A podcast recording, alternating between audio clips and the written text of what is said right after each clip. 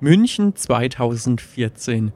Ich bin mit Glenn, den ihr ja schon von anderen Podcast-Folgen hier kennt, unterwegs in irgendeinem Museum.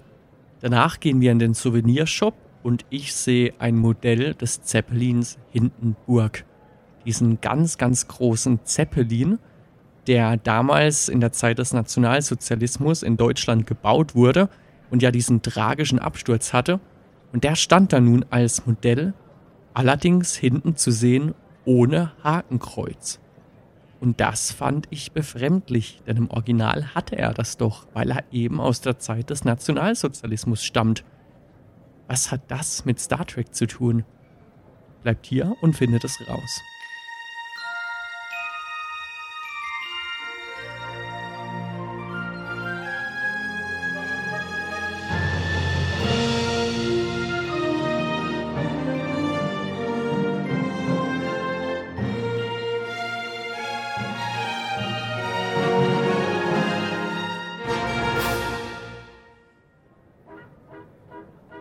Und damit ein herzliches Willkommen zu Bar Trek, eurem inoffiziellen Star Trek Podcast live aus der Zukunft.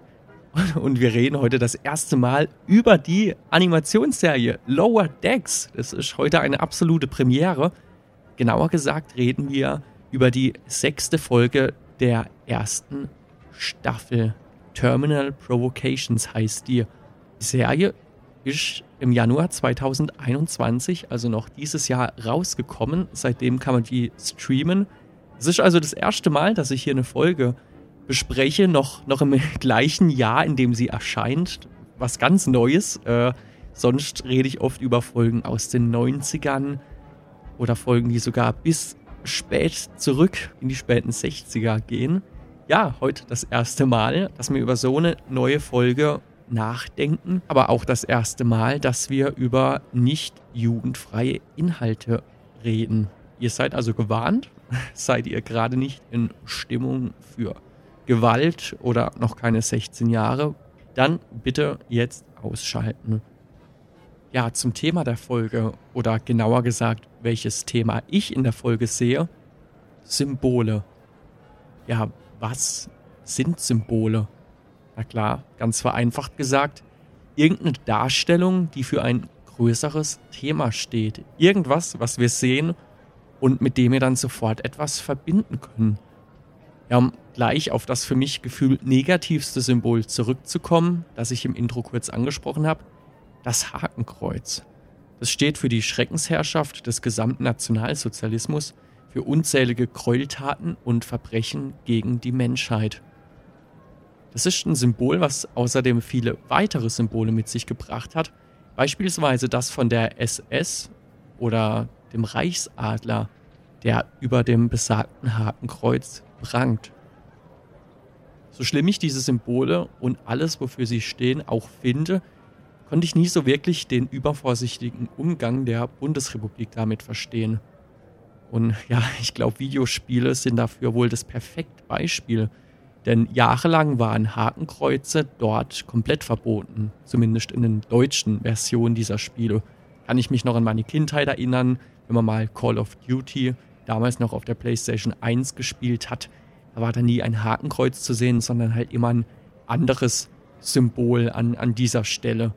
Und jetzt könnte man natürlich sagen, ja, das ist jetzt auch schon wieder ein paar Jährchen her. Das ist auch richtig. Aber Erst 2017 gab es eine ganz große Kontroverse um das in einer Dystopie angesiedelte Spiel Wolfenstein 2 The New Colossus. Denn hier wurde das Hakenkreuz in der deutschen Version durch ein nichtssagendes Symbol getauscht und die Änderungen betrafen auch etliche andere Dinge im Spiel, eben in der deutschen Version. Nicht mal mehr Begriffe wie Nazi durften gesagt werden. Und ja, 2017 ist gerade mal vier Jahre her. Wir sehen also, die Diskussion ist immer noch sehr aktuell und in diesem Fall für mich auch problematisch, denn Wolfenstein ist ein Spiel, welches sich klar gegen den Nationalsozialismus ausspricht und ihn keinesfalls verherrlicht. Denn klar, wenn solche Symbole zur Verharmlosung oder Verherrlichung des Themas benutzt werden, bin auch ich klar dagegen, dass man die einfach benutzen darf. Aber für eine genaue Aufarbeitung des Dilemmas hört am besten mal in den GameStar Podcast rein. Nämlich genauer gesagt Folge 20, Wolfenstein und die Zensur. Die Frage, die mich jetzt aber immer beschäftigt hat, ist ein Symbol wirklich so mächtig und bewirken der übervorsichtige Umgang und die Verbote damit nicht vielleicht sogar eher das Gegenteil? Klar ist jedenfalls, Symbole sind allgegenwärtig und können unterschiedlichste Formen haben. Geht mal durch die Straßen, schaut euch die Kleidung der Leute an, da werdet ihr viele Symbole sehen, sehr, sehr viele sogar. Was gibt es noch für Symbole?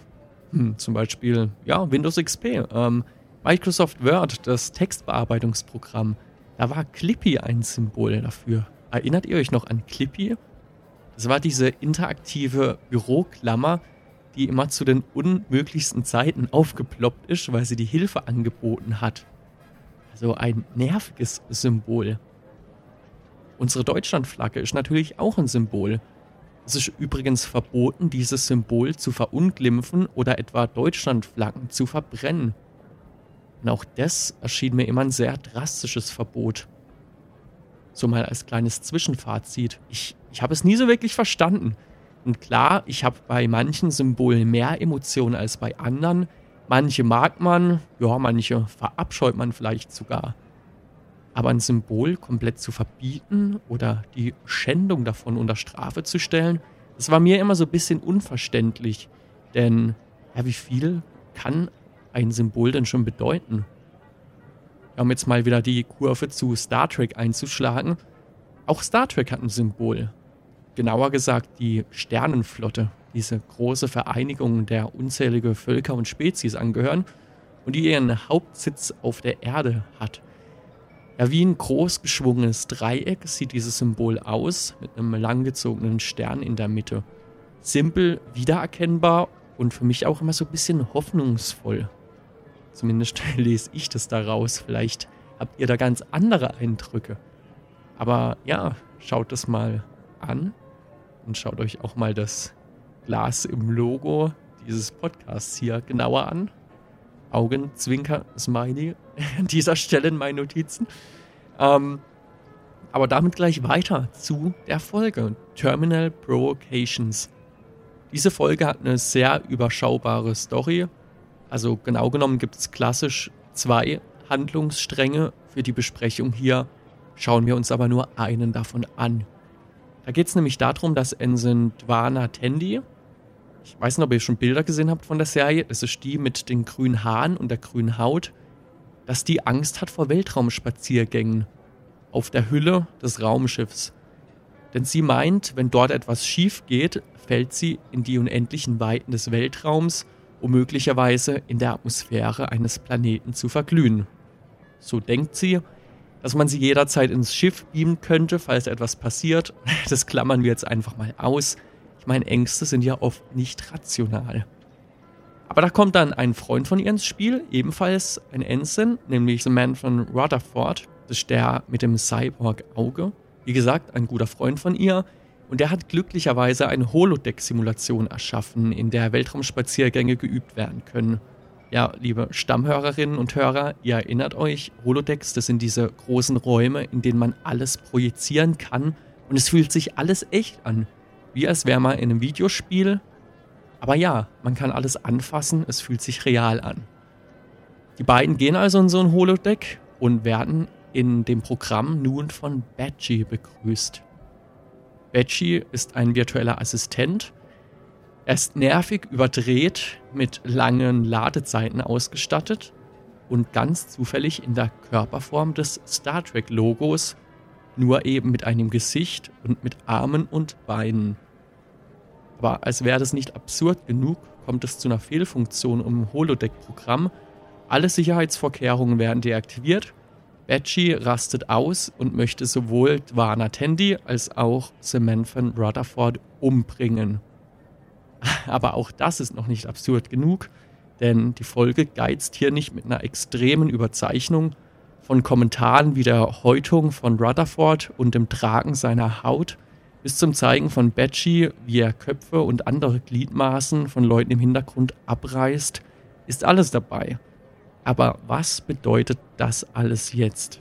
Naja, zunächst mal zur Aussage der Serie.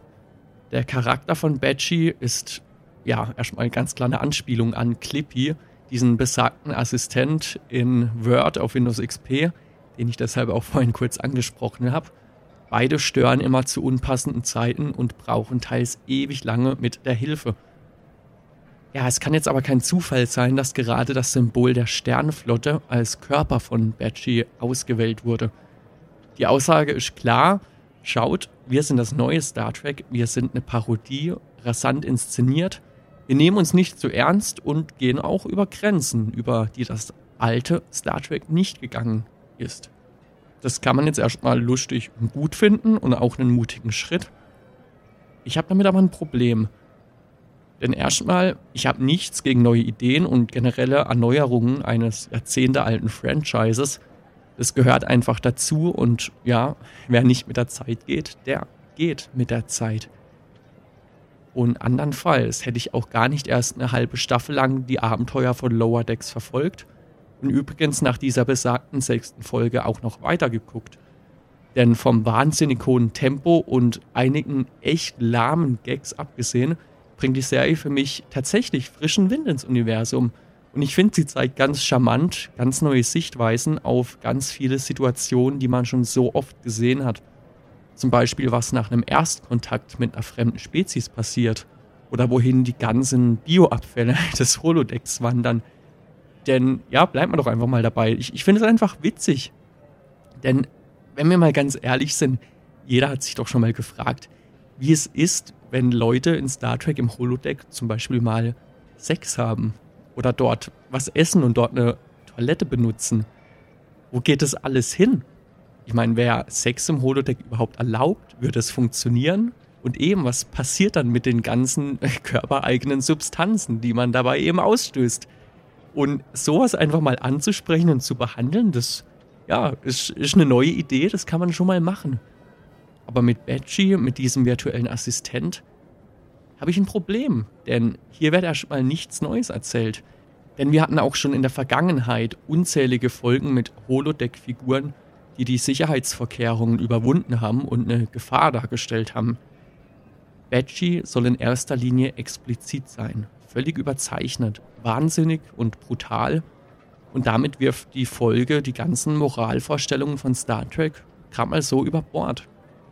Es befremdet mich schon ein paar Folgen lang, wie oft Konflikte in dieser Serie mit Gewalt gelöst werden. Nicht als letzten Ausweg, sondern ja, gleich mal zu Beginn und natürlich ganz, ganz witzig und mit einem Augenzwinkern, aber die Botschaft dahinter ist trotzdem klar. Betsy geht aber noch einen Schritt weiter, denn hier haben wir das ja quasi in Fleisch gewordene Star Trek eben dargestellt durch dieses Symbol der Sternflotte.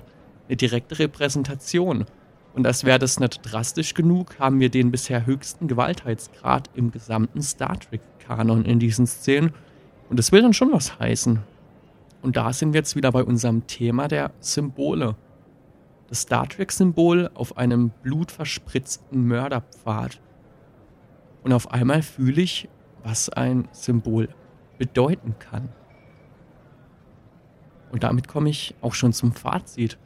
Denn ich bin nach wie vor gegen Zensur und den strengen Umgang mit einigen Symbolen, den ich ab und zu eben zu streng finde.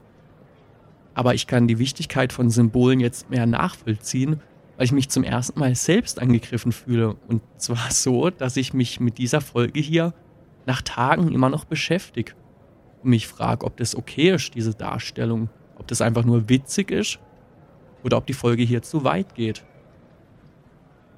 Und vielleicht findet ihr das jetzt hier beim Hören lustig oder sogar naiv, dass es für mich erst eine Animationsserie aus dem Jahr 2021 braucht, um in mir so ein Gefühl zu wecken.